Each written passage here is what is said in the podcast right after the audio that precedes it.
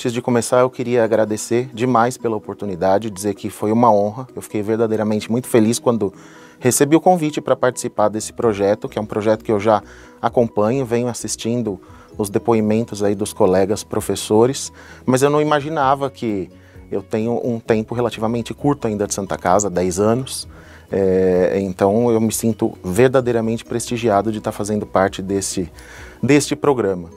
E agradecer também pela oportunidade que eu tive é, de contar a minha história e também de resumir a minha história para mim mesmo. Acho que eu nunca tinha parado para pensar efetivamente na sequência de eventos que se sucederam e que me trouxeram até esse momento da carreira. E hoje de manhã, quando eu acordei e fui colocar os pontos né, para definir o que, que eu ia falar, qual é a minha história, o que é relevante e o que não é, é, foi um momento muito agradável, eu fiquei muito feliz. Eu acho que isso, quando a gente pode voltar é, e olhar para a nossa história e se sentir feliz, é porque deu certo. Né? Eu não conseguiria fazer tudo de novo, eu acho que não tem um roteiro fixo, eu não saberia dizer para ninguém segue esse caminho ou segue aquele. Eu acho que vai ficar claro aqui como as coisas aconteceram naturalmente, elas foram se sucedendo e elas foram se encadeando. E nem eu tinha controle de tudo que aconteceu, mas eu posso dizer que tudo aconteceu muito melhor do que eu poderia ter planejado na, na minha vida. Então foi um momento de, de muita gratidão e de muita, muita felicidade. Agradeço a esse programa também. Eu sou natural da cidade de São Paulo, de uma família relativamente humilde, sem histórico acadêmico. Meus pais do interior paulista, da cidade de Matão Itaquaritinga, zona rural, moravam em sítio, fazenda, e eu costumo dizer que eu sou filho de um fruto de um amor aí muito improvável, porque a minha mãe era filha de um fazendeiro bem-sucedido, tinha lá suas posses e o meu pai era o ajudante do caminhão de leite que fazia entrega de leite nessa fazenda. Minha mãe tinha então 11 anos, meu pai 16 para 17, e a pedido do meu avô ele levava minha mãe para a escola, dava carona para ela para ir para a escola. Se apaixonaram, foi um namoro aí longo, porque ele teve que esperar ela fazer 18 anos. Quando se casaram, e se mudaram então na sequência para São Paulo para tentar a vida. Eram os dois pelos dois, numa cidade nova, sem ninguém para ajudar. Então eu sou nascido neste contexto, né? É, eu digo que relativamente humilde, mas nunca tivemos assim falta de absolutamente nada, nunca percebemos nenhuma dificuldade econômica em relação a nada. Mas, claro que nesse contexto, estudei a vida inteira em escola pública, né? E ao contrário do que muitos dizem, principalmente as pessoas de gerações anteriores à minha, a escola pública era excelente naquela época, então era uma escola pública, mas era boa. Eu já não posso dizer isso. A minha escola pública era, era ruim mesmo. Era muito ruim. E aí eu não sei se eu me tornei autodidata por conta da escola ser muito ruim ou se eu era autodidata e sobrevivi por conta disso. Mas é claro, eu não tinha diversas matérias, não tinha aula de uma série de coisas, mas eu estudava sozinho. Nunca ninguém me disse para estudar sozinho, mas naturalmente eu decidi que ah, eu não tenho essa matéria, meus amigos da escola particular têm, então eu vou comprar o livro e vou estudar. E eu tinha receio de falar para o meu pai que era eu que queria o livro, o livro de química, biologia, física, matemática, né? Porque ele ia falar: para que você quer um livro? Não foi a escola que pediu? Então eu falava para ele que a escola tinha pedido: ah, tem que comprar tal livro porque precisa para a escola. E assim eu fiz a minha própria, a minha própria escola, né? Nessa época, é, é muito engraçado isso, é, é, é interessante. Minha mãe trabalhava como costureira em casa, fazia vestido de noiva, vestido de gala, de festa. Então a casa ficava tomada de, de clientes e vestido para todo lado. Eu não tinha nem onde estudar. Cada dia que eu chegava em casa e pensava que eu ia estudar, eu não sabia onde eu ia ficar, porque tinha cliente na sala, no quarto, vestido em cima da minha cama, para lá, para cá, era sempre aquela confusão. E um dia eu falei: ah, eu vou pegar essa tábua de passar roupa, então eu vou armar em algum canto e vou estudar na, na tábua de passar roupa. E aí eu vi que funcionou, então eu passei alguns anos estudando. Minha estação de estudo era essa tábua de passar roupa, até que a gente comprou uma mesinha móvel, porque se tocou, nossa, né, ele precisa de uma mobilidade para poder ir para algum canto. E já nessa época, não sei como também, porque não existia Google, não existia internet, não existia nada, eram os livros mesmo que eu estudava, eu aprendia. Eu já dava aula particular para as filhas das clientes da minha mãe, que estudavam no Rio Branco, no Mackenzie, em todos esses colégios. Então dava aula de física, dava aula de química, matemática, né? Da, da escola estadual, que eu nunca tinha aprendido nada, mas que tinha sido a base para eu, eu tomar essa, essa iniciativa. E aí, já no início do ensino médio, eu decidi que eu queria ser engenharia, engenheiro genético. Surgiu um fascínio por essa área. Eu não sabia exatamente o que era, mas eu entendia que o, o engenheiro genético era alguém capaz de modificar as células, modificar os tecidos e curar doenças. E aí isso despertou em mim uma, uma vontade de, de seguir esse caminho muito grande e eu comecei a pensar que cursos eu faria. Eu não tinha a menor ideia, porque não existe o curso de formação de engenheiro genético no Brasil, né? É... E eu comecei a me interessar então pelos cursos da área da saúde. Mas é, é interessante que eu nunca me interessei pelo curso de medicina, embora eu tivesse essa vontade de aprender biologia e medicina profundamente para reverter os processos de, de doença, eu não pensava em fazer, nem passava pela minha ideia fazer medicina, porque eu via, na ignorância da época, eu via o médico estritamente como sendo o profissional da ponta que atua com o paciente. Eu sabia que eu queria trabalhar nos bastidores, eu queria trabalhar no laboratório, eu queria fazer coisas que na época eu não entendia como sendo possíveis para o médico. Hoje, claro que eu, que eu entendo que seria um, teria sido um caminho possível. Então eu comecei a fazer programas na USP, ainda como aluno dessa escola pública, muito semelhantes ao Portas Abertas que a gente tem aqui na Santa Casa para conhecer os cursos. Fui ver medicina, fui ver biologia, fui ver farmácia, fui ver química, tudo que me habilitasse de algum modo para fazer a, a tal da engenharia genética. E aí eu achei que o curso de farmácia bioquímica seria o curso ideal. Avaliando grade curricular, vendo o que eles estudavam, quais eram as disciplinas, eu sabia que eu não queria ser farmacêutico, embora eu também nem soubesse o que era farmacêutico. Mas na época, para mim, farmacêutico era o indivíduo que trabalhava na, na farmácia. Eu falava, não, não quero ser farmacêutico, mas a, a grade curricular, os componentes desse curso me interessam muito. Enfim, continuei estudando sozinho até que um dia, na minha escola pública, apareceu uma pessoa dizendo que teria uma prova num cursinho curso etapa aqui na cidade de São Paulo, que era para bolsas. Não tinha intenção de fazer cursinho nem nada, mas fui com um grupo de amigos fazer essa prova. Na semana seguinte, era uma prova de matemática, e passei. Consegui 100% de bolsa do etapa, né, para fazer o, o cursinho pré-vestibular. Então, o meu terceiro ano do ensino médio, que na época a gente chamava de terceiro colegial, eu fazia de manhã e à tarde eu ia para o etapa para fazer cursinho. Então, dessa maneira, acabei entrando no curso de farmácia bioquímica da USP, né? E a partir desse momento tive uma imensidade de possibilidades e cursos e palestras e aulas e estágios. Então acho que isso alavancou demais a, a minha vida. Acho que foi a partir dessa entrada da, desse cursinho na, na minha escola que a minha porta verdadeiramente se abriu e me levou para algo que, que me trouxe até aqui, né? É, não tinha pressão nenhuma do meu pai de que eu tivesse que trabalhar nem nada, até porque o meu curso de farmácia era integral, ficava na faculdade o dia inteiro, mas eu sentia que, poxa, eu já tenho 18 anos, eu preciso trabalhar.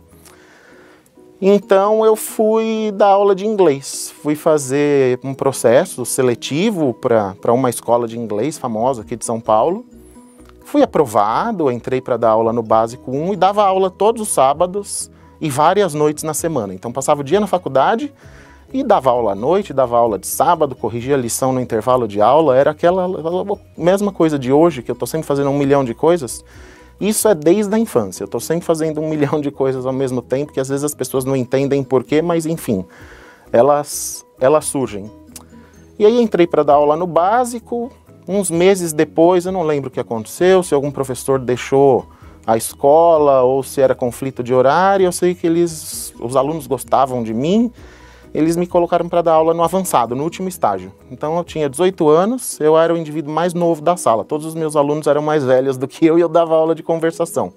De inglês, claro, que eu tinha estudado, mas tinha estudado também pouco tempo na escola porque eu tinha aprendido sozinho através de músicas e coisas do tipo. Então, quando eu fui para a escola para fazer o, o teste de nível, eu já entrei num nível bastante avançado. Então, complementei o curso de inglês e, em três anos e acabei virando professor e assim foi. Né? Dei aula de inglês durante muitos anos, fiz tradução durante muitos anos por essa via. Mas o sonho da engenharia genética, toda essa vontade continuava, esse pensamento continuava forte. Ia palestras, comecei a fazer estágio num lugar ou no outro, né, conhecendo oportunidades, até que eu decidi definitivamente no terceiro ano da faculdade que eu iria para um laboratório de lá da USP mesmo, que trabalhava com engenharia genética e trabalhava com câncer. Então era o meu sonho perfeito. Eu ia trabalhar na cura do câncer, eu ia trabalhar compreendendo molecularmente o que eram os tumores e ia fazer engenharia genética. Fui conversar com a professora Meire Sogayar, que acabou sendo minha orientadora de iniciação científica, minha orientadora de doutorado e minha eterna mentora científica.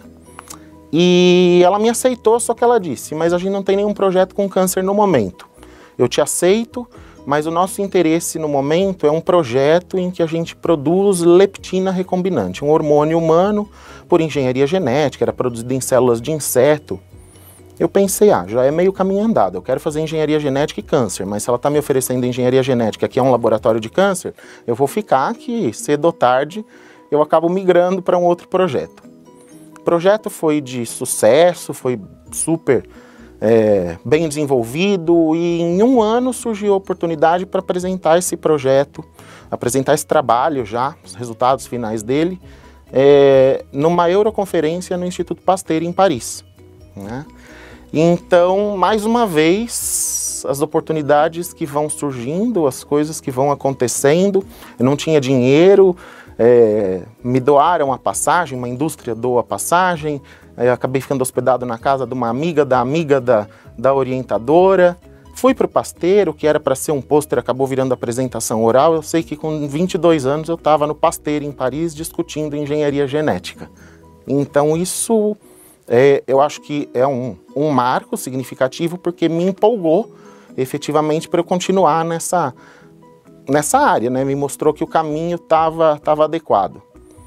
E essa ida a Paris não foi só para a discussão desse trabalho, para a participação desse projeto, mas aproveitando que eu estava lá e tinha interesse em tumores cerebrais, conheci um francês no, no próprio congresso, que era chefe de um laboratório do Pasteur e que trabalhava com migração de células cerebrais no desenvolvimento do sistema nervoso central. E aí eu pedi para ele se eu podia ficar um tempo no laboratório dele, já que eu estava lá. E ele me acolheu, fiquei alguns dias no laboratório dele, nada muito uh, longo, aprendi uma série de coisas, a gente teve a oportunidade de discutir várias coisas, foi muito positivo. Vim embora para o Brasil, é, terminei a minha graduação, me formei em farmácia bioquímica e fui fazer pós-graduação.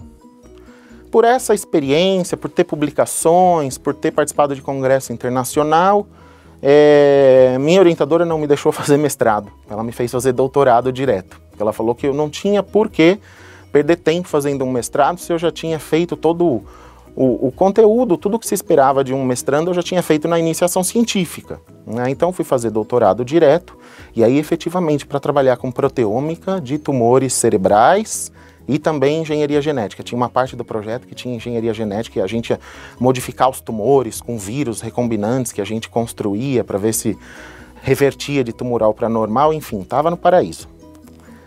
E aí, era era pós-genômica, início dos anos 2000. Proteômica era muito recente no mundo, mas também no Brasil, claro. Ninguém sabia exatamente o, o que fazer, como fazer. E aí já tinha internet. Então eu fui vasculhar e pensei, ah, vou ver o que eles estão fazendo em Harvard, né? E aí achei um site de um lugar chamado Instituto de Proteômica de Harvard, ligado à Faculdade de Medicina. Na ousadia e ingenuidade da época, não hesitei e escrevi, mandei um e-mail para o diretor desse Instituto de Proteômica, dizendo que eu estava com umas dúvidas em protocolo e perguntando algumas coisas técnicas para ele. Para minha surpresa, ele respondeu no dia seguinte. com cópia para um pós-doc alemão do laboratório dele e falou para esse alemão que era para ele me ajudar.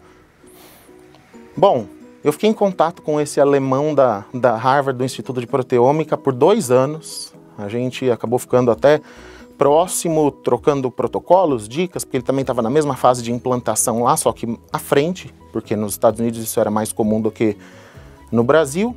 Até que esse alemão me avisou que haveria um curso em Nova York, no Cold Spring Harbor, que é o celeiro da biologia molecular, engenharia genética, e que esse diretor do Instituto de Proteômica que tinha me colocado em contato com ele era um dos organizadores do curso, era um dos professores do curso, e que pelas pelo andar do meu projeto, pelas atividades que eu vinha desenvolvendo, seria muito legal que eu fizesse esse curso, mas era um curso internacional, super competitivo, só 15 vagas para o mundo inteiro, era um curso de 20 dias, caríssimo, né? além de ser em Nova York e, ter que pagar toda a despesa. E ele falou que era muito difícil, era competitivo e que seria legal se eu tivesse alguma carta de recomendação internacional, além do Brasil, de outro lugar, né, para passar pelo processo seletivo. Pensei, pensei, lembrei do tal do cara da França, onde eu tinha ficado no laboratório, escrevi para ele e pedi uma carta de recomendação, se ele podia falar alguma coisa sobre mim que era para eu mandar para esse curso. Ele me respondeu todo feliz, lembrava de mim, foi super cordial e me mandou a carta. E para minha surpresa, quando a carta chegou, eu vi que ele era então diretor do Pasteur de Paris, na época. Né? Não era quando eu fui para o laboratório dele, mas no momento que eu pedi a carta, ele era diretor do Pasteur. Então, é claro, muitas coisas pesaram nessa seleção para eu ir para Nova York, mas tem uma indicação de um diretor do Pasteur do Paris, eu, de Paris, eu acho que foi, foi crucial. Fui selecionado, fui para lá, Fiquei no curso, tive um contato muito próximo. Esse alemão não pôde ir para o curso, ele era um dos professores, não pôde ir. Tive um contato muito próximo com esse diretor do instituto e ele me convidou para fazer o pós-doutorado então na Harvard, na Faculdade de Medicina, quando eu terminasse meu doutorado. Mas para isso eu tinha que ir para Boston em dois dias, né, eu estava em Nova York, para fazer uma apresentação sobre a minha tese de doutorado para ver se os colegas do do setor, do departamento, aprovavam a minha, a minha indicação. Por incrível que pareça, eu não tinha dinheiro para ir de Nova York para Boston, que hoje deve custar o quê? 30 dólares. Não, não tinha mesmo. Falei para ele, eu quero ir, eu tenho tudo, eu posso fazer a apresentação da tese, mas eu não tenho dinheiro para ir. Ele pagou, eu fui. Depois de dois dias, apresentei a minha tese na Harvard, né? É, e fui aceito. Aproveitei essa viagem para Nova York, fiz uma entrevista também no, no Memorial Sloan Kettering Cancer Center, que é o Hospital do Câncer de, de Manhattan. Fui aceito também para um pós-doutorado e aí eu tinha essa difícil escolha. Eu vou para Nova York, para o Memorial ou eu vou para Harvard? Voltei para o Brasil, terminei a minha tese de doutorado, defendi, peguei a minha malinha e fui embora para Harvard, onde eu fiquei quase cinco anos, contando. Fiquei quatro anos direto e um ano antes que eu fui e vim algumas vezes. Então, né, desse período aí que eu, eu sempre arredondo para cinco anos. E aí, em Harvard, eu iria estudar câncer de mama, engenharia genética, proteômica, tudo que eu queria. Né? Era o foco.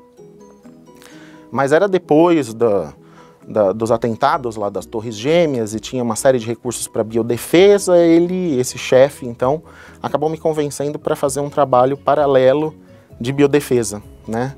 Desenvolver ferramentas contra possíveis ataques bioterroristas, isso que é a biodefesa. Ele estava envolvido nesses projetos, ele queria que eu ajudasse nesse projeto. Então eu falei, tá, mas e o câncer? Eu quero estudar câncer. Então eu acabei fazendo câncer como paralelo, estudava câncer na madrugada e estudava biodefesa, que era, eu, eu era pago para fazer isso. Eu era contratado da, da Harvard, eu não fui com bolsa do Brasil, não fui com nada. É, e o meu serviço era esse. Estudei, então fiz projetos de desenvolvimento de vacina para cólera, antrax, durante usando engenharia genética e usando proteômica. Durante esses anos todos que, que eu estava lá, e já desde o primeiro ano acabei virando assistente de ensino no curso que eu tinha feito em Nova York. Como ele era um dos organizadores do curso, durante esses anos todos que eu tive lá, eu virei, fui professor do curso, fui assistente de ensino. Então, durante um pós-doc nos Estados Unidos, um brasileiro ter oportunidade de treinamento didático é, é uma coisa raríssima, raríssima. Então, eu tanto participava da organização quanto da docência desse curso e foi fantástico. E mais fantástico ainda é que eu cheguei no laboratório na Harvard uma semana depois que esse alemão que tinha me ajudado tinha ido embora e eu fiquei no lugar dele. Então, parando para pensar, eu mandei um e-mail um dia e quatro anos depois eu estava no lugar dessa pessoa lá do outro lado do mundo, né, fazendo as coisas que ela fazia. Não tem como prever que isso vai acontecer, não tem como planejar, né? É muito, foi, foi tudo muito natural. Então fiquei esse período todo nos Estados Unidos, uma experiência de pesquisa incrível, trabalhava com projetos em larga escala. Era, era uma, uma joint, uma junção da Harvard com o MIT, porque a gente usava a engenharia do MIT e os médicos da Harvard faziam automação de uma série de processos, que a gente estudava os micro-organismos em escala genômica, então era clonagem dos 4 mil genes de um organismo, dos 7 mil genes do outro, coisa que aqui a gente faz de um gene, pelo menos na época eu fazia de um gene ao longo de seis meses, lá a gente fazia 4, 4 mil genes clonados em 15 dias, por conta dessa robotização e desses processos todos. Então foi uma oportunidade de aprendizado, de automação, de planejamento, de logística, além de toda a vivência numa faculdade de medicina, que era na faculdade de medicina da Harvard, convívio com os alunos, com os professores. Imagina eu que era curioso já desde sempre, estudava sozinho, quantos cursos, aula como ouvinte que eu fiz na faculdade de medicina, palestras que eu ia. Então foi assim, extremamente rico. Mas chegou um momento que ou eu ficava, porque o pós-doc tinha terminado, e mudava de categoria, solicitava então a processo para virar um, um imigrante, né, fazer a naturalização, o green card, toda aquela sequência de coisas, ou eu voltava para o Brasil. E aí eu sou meio excêntrico para o Brasil, eu tenho umas manias de americano, mas eu sou brasileiro demais para ficar nos Estados Unidos. Né? Então o Brasil falou mais alto, eu voltei, por questões familiares também brasileiro demais, muito apego à família. Voltei e já voltei dois meses depois eu estava na Santa Casa. Uma professora de bioquímica daqui, a professora Lucelena, é, acabou se casando com um americano numa, numa experiência que ela teve ah, fora do Brasil, um estágio que ela fez, um período em que ela ficou fora, um pós-doc também. E não era planejamento dela ficar por lá, era para ela voltar para Santa Casa, mas isso acabou acontecendo e ela então ficou com a incumbência de que ela encontraria alguém que pudesse assumir o posto dela na disciplina de bioquímica no departamento de ciências fisiológicas para indicar pelo menos para o departamento. E aí ela me escreve um dia dizendo que tinha que ser eu, que ela não conseguia visualizar outra pessoa, porque eu tinha o perfil Santa Casa, ela sabia da minha paixão por ensino, que sempre foi muito, muito forte. Eu sempre tive envolvido com cursos a minha vida inteira, ou dando aula de inglês, ou dando aula particular de física, ou organizando coisas na faculdade, cursos de verão na faculdade, sempre, sempre, sempre. E aí ela me apresentou, então, no, no departamento, não é? É, eu vim para cá, passei pelo processo seletivo todo, que é o tradicional da Santa Casa, tinha outros candidatos também, e acabei sendo aprovado e estou aqui então desde 2009, fim de 2008, comecei de 2009 oficialmente. Esse namoro com a Santa Casa vem do fim de 2008 e o casamento mesmo foi em 2009, março de 2009. E desde que eu cheguei aqui, é, Hoje eu falo que eu esqueci que eu fui de outros lugares porque eu estou há muito mais tempo aqui do que eu estive em qualquer um desses outros lugares. Mas não é verdade, porque no final de um ano que eu estava aqui eu já tinha esse mesmo sentimento. Então não é uma questão de tempo, eu acho que é uma questão do encantamento pelo, pelo pó do tijolinho que a gente brinca. Em um ano de Santa Casa eu já dizia que eu era que eu era Santa Casa, eu já tinha esse amor, essa paixão, envolvimento com todas as atividades possíveis e imagináveis aqui. É, fui muito bem acolhido pelo professor Raul, pelo professor Osmar na bioquímica na época. E o professor Osmar na época já estava na, indo para a diretoria. Quando eu cheguei ele ainda não era da diretoria, mas ele estava indo para a diretoria depois de alguns meses, se eu não me engano. Então ele acabou se afastando naturalmente da, da disciplina, se afastando não, mas diminuindo um pouco a carga horária por conta dos afazeres né, da diretoria e o professor Raul já em fase de é, término de carreira, aposentadoria também. Então, naturalmente, eles foram me transferindo as funções dentro da disciplina, a coordenação da bioquímica e tudo com muita suavidade, muita naturalidade, muita, muita amizade, muito respeito. Aprendi imensamente sobre Santa Casa e sobre a bioquímica e como era a bioquímica daqui, porque eu conhecia a bioquímica da USP, conhecia a bioquímica da Harvard, mas eu aprendi como é a bioquímica da, da Santa Casa e me encantei por ela com eles, né? É, então eu sou eternamente grato a esse primeiro, esse primeiro contato, sem dúvida foi com eles, dentro do, do departamento. E aí, por conta da experiência internacional, da vivência na Harvard, soube que existia aqui um núcleo de relações internacionais e procurei também, na cara de pau, a professora Maria Amélia Veras, a professora Karina Ribeiro. Falei, ah, eu queria fazer parte desse núcleo, como que eu posso ajudar? Porque eu fiquei cinco anos fora, eu acho que eu tenho, posso contribuir com algumas coisas. E assim, foi um outro acolhimento bárbaro que acho que é responsável por tudo que eu faço hoje aqui na, na Santa Casa. Eu já sou do Núcleo de Relações Internacionais há nove anos, desde que eu estou aqui praticamente.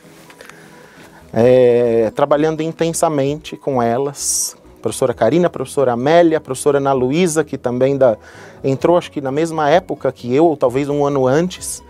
É, então a gente virou um grupo que atua muito significativamente nessa frente das relações internacionais, é, eu tive a oportunidade de ser coordenador desse núcleo por um período e acabei saindo desse núcleo só porque passei para a comissão científica. Eu acho que essa vivência em gestão aqui na Santa Casa, ela se deve a logo de início o professor Hudson foi nomeado chefe do departamento pouco tempo depois de eu estar aqui e eu sempre brinco, eu não sei se eu agradeço ele ou se eu reclamo, mas ele me nomeou vice-chefe e desde então que ele é chefe do departamento há oito anos, eu sou o vice, o vice-chefe, o suplente da chefia departamental.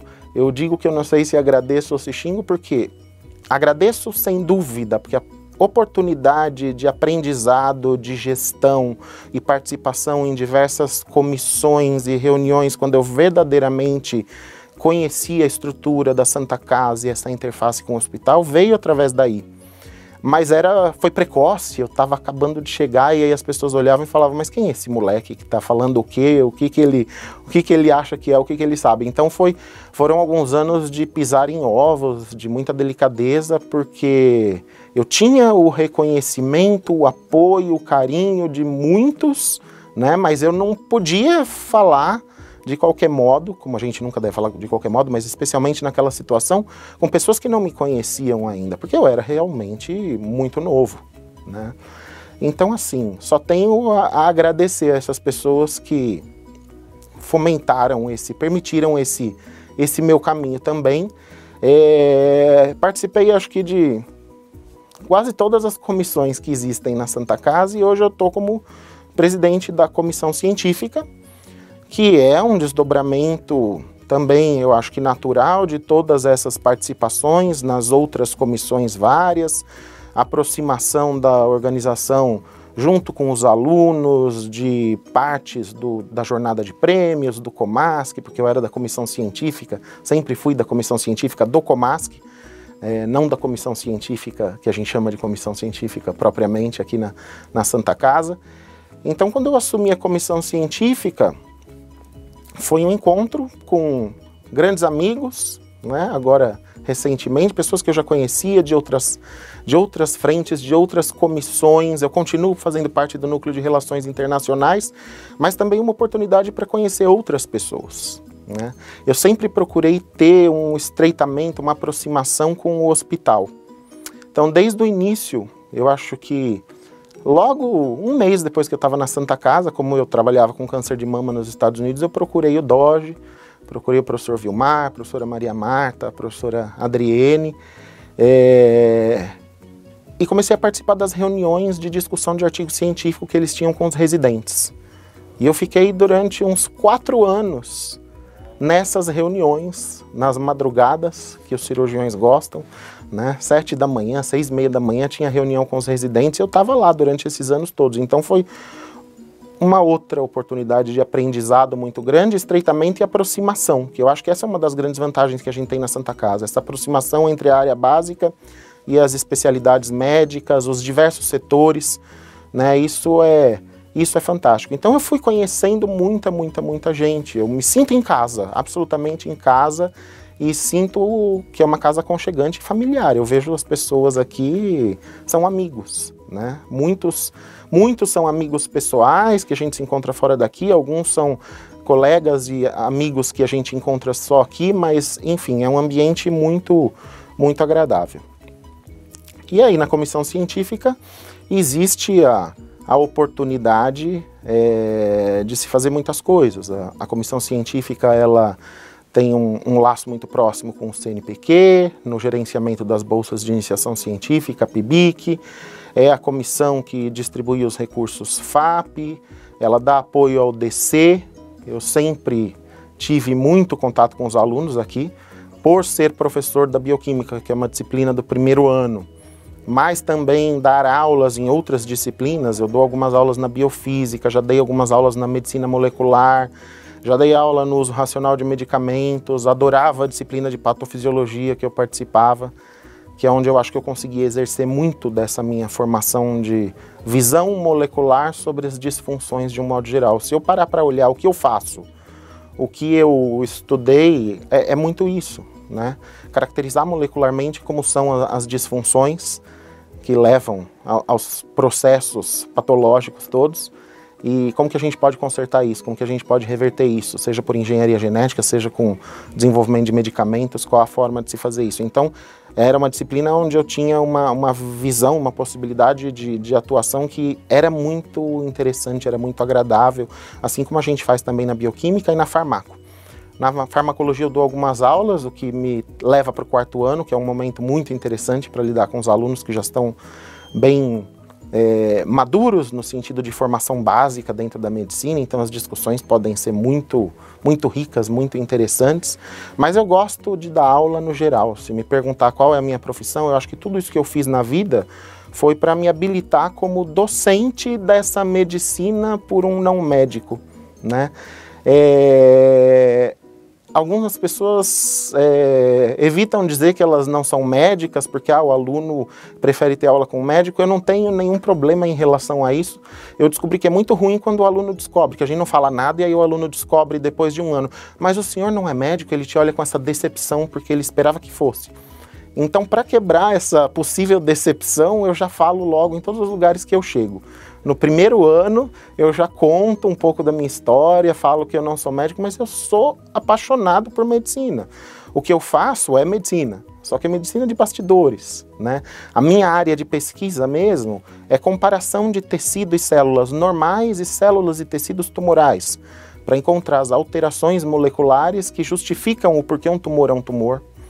O que, que aconteceu naquele tecido normal que hoje ele se transformou num tecido tumoral? E como que a gente pode reverter isso?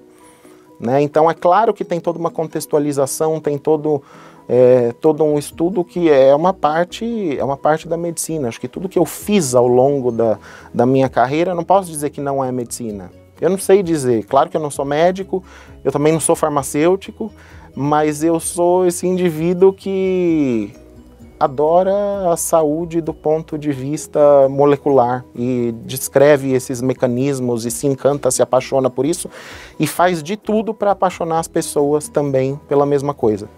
Eu acho que é, eu sinto que eu tenho uma, uma proximidade com os alunos, eu consigo despertar neles um certo encantamento, em alguns, é claro, eu diria que na maioria, porque eu sou apaixonado por isso. Então, quando a gente é apaixonado pelo que faz, pelo que estuda, a gente consegue transferir essa, essa paixão.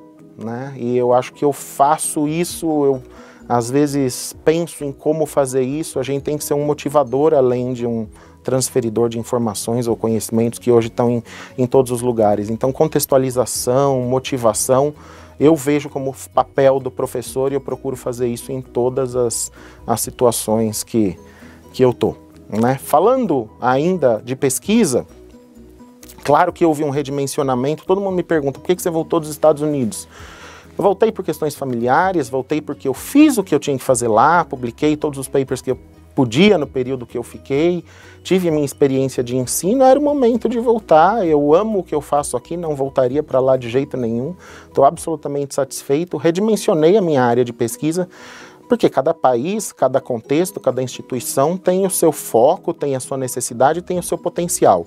A gente tem que encontrar aquilo que a instituição tem de melhor para ser explorado, porque aí a gente vai conseguir fazer da melhor maneira. Né? Não teria sentido eu querer fazer estudos de biodefesa genômica em escala gigantesca no Brasil, assim como não tem sentido a gente fazer na faculdade de farmácia estudo cirúrgico clínico, porque não é né, na escala que a gente faz dentro de um hospital. Então a gente encontra no nicho que a gente está a nossa potencialidade, soma com a potencialidade da instituição, e eu acho que a potencialidade da Santa Casa é fantástica.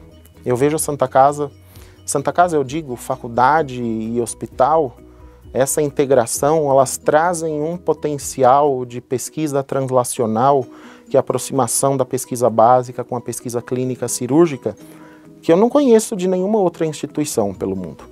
Né?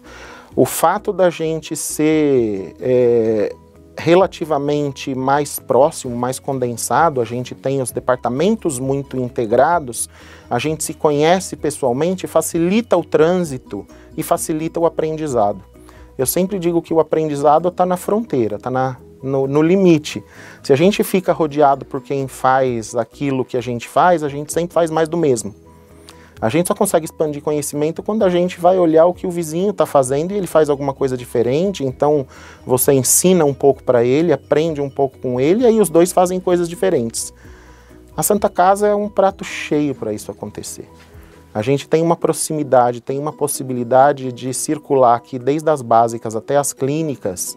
As pessoas são acessíveis, como eu disse, são amigos. É, que a gente não encontra isso com facilidade em outras instituições, de jeito nenhum. Eu acho que só quem passou por instituições onde os departamentos são enormes e burocratizados, altamente hierarquizados, e existe né, uma série de separações, é que consegue valorizar a beleza de você estar tá num prédio onde está todo mundo, de todas as especialidades, e você atravessa a rua e estão as outras que estavam faltando no seu prédio, e você pode circular e você pode pensar em projetos em conjunto, você não tem aquela burocratização, você tem serviços de apoio à pesquisa que são únicos da Santa Casa. Eu não conheço outra instituição que tem um núcleo de apoio que faz tradução dos artigos gratuitamente ou que te auxilia da forma como a gente auxilia aqui o, na interface com as agências de fomento, a FAPESP, CNPq. A gente fala que a gente tem a comissão científica, mas não é uma comissão que se reúne a cada mês. Ela fisicamente existe, ela está lá, localizada, com funcionários contratados exclusivamente para isso que ficam 40 horas na semana dedicados a tirar dúvida dos alunos, dos professores, e é, é impossível você ir lá com dúvida de como fazer qualquer coisa de projeto e aquelas pessoas não te darem uma luz. Todo mundo né, fala muito bem dessa, dessa estrutura, desse apoio que a gente tem. Então, são características da Santa Casa que às vezes quem está na Santa Casa se perde ah, acha que é natural ter, mas não é natural ter, é, uma, é um bônus que a gente tem, que tem que ser valorizado, tem que ser preservado e pode ser expandido, pode ser investido, né? A gente tem muito a, a ganhar com tudo isso. Então, essa minha, minha posição no momento na comissão científica me traz grande alegria por poder diretamente estar envolvido também nessa estruturação de apoio né, à pesquisa de um modo geral uh, na faculdade. Orientação dos professores, orientação dos alunos, elaboração de cursos de curta duração, aquele apoio diário é, é muito gratificante. Isso é muito, muito interessante e eu vejo só num processo de expansão. Eu acho que a gente ainda vai é, melhorar muito dessa estrutura que já é bastante, já bastante boa, já é bastante interessante. E, é, como eu disse, gosto muito de ensino. Desde o início que é, eu estou aqui, sempre fui envolvido com questões didático-pedagógicas, sempre gostei de ler sobre o assunto, né, discutir o assunto.